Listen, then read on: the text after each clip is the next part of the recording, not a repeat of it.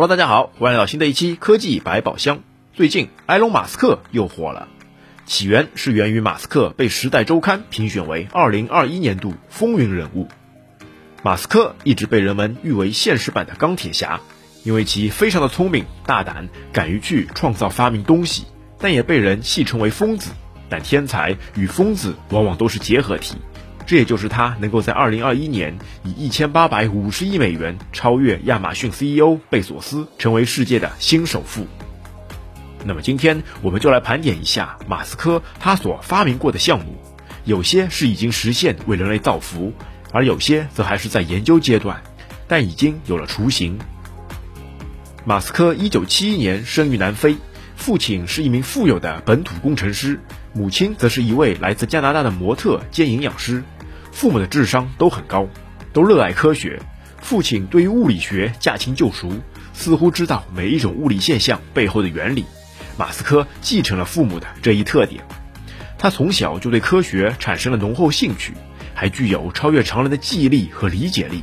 十二岁时就有了第一个项目，靠编写一款视频游戏赚了五百美元。在十七岁时，为了逃避兵役，同时学习前沿科技，马斯克决定移民美国。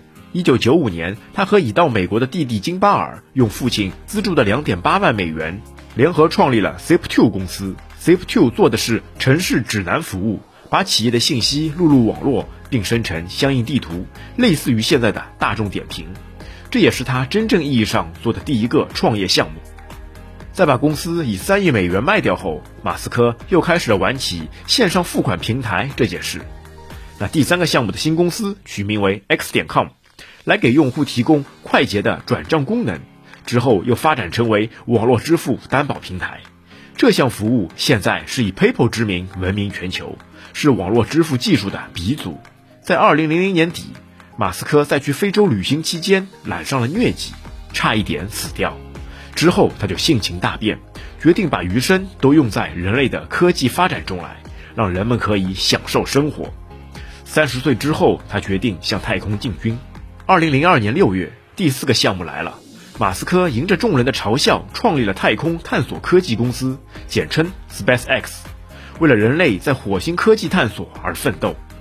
马斯克将火箭命名为猎鹰号，公布了从猎鹰一号到猎鹰五号的全套计划。但其实他的钱最多只能够发射四次火箭，前三次的火箭发射都失败了，为此他基本就在破产的边缘，还到处找人借钱。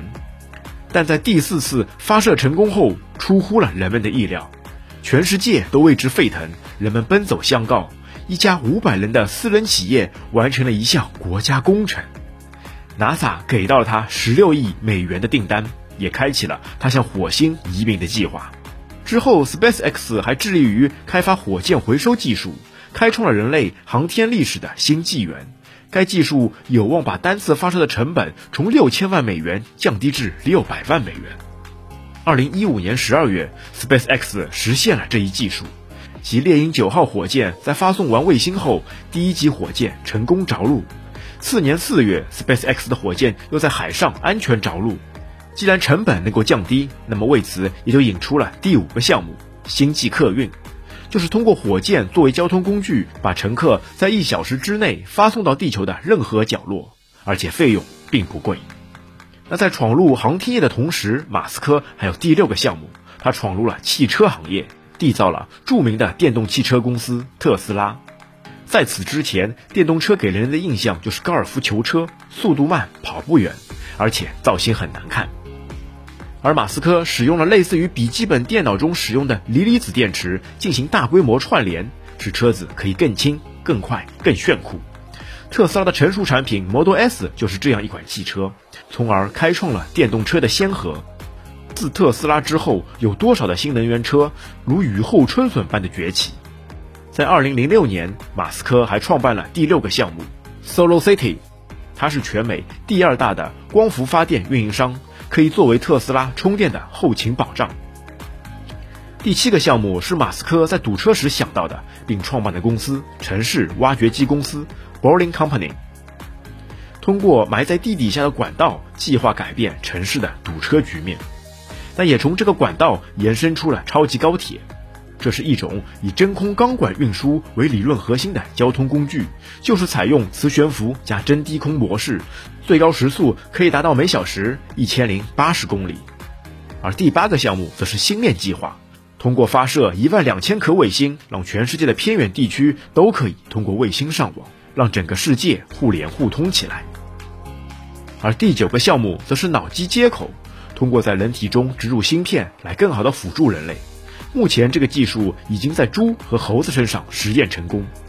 马斯克是一直很反对人工智能的开发，他曾经表示过，人工 AI 会给人类带来毁灭。那最好的方式就是让人自己成为 AI。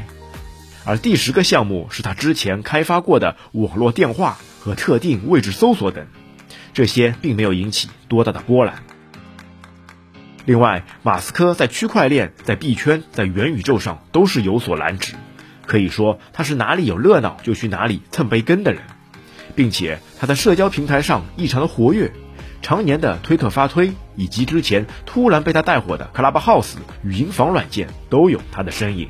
不过，也确实希望他能够多涉及一些地方，这样就可以给人们带来更多的科技创新，哪怕是大的脑洞也行啊。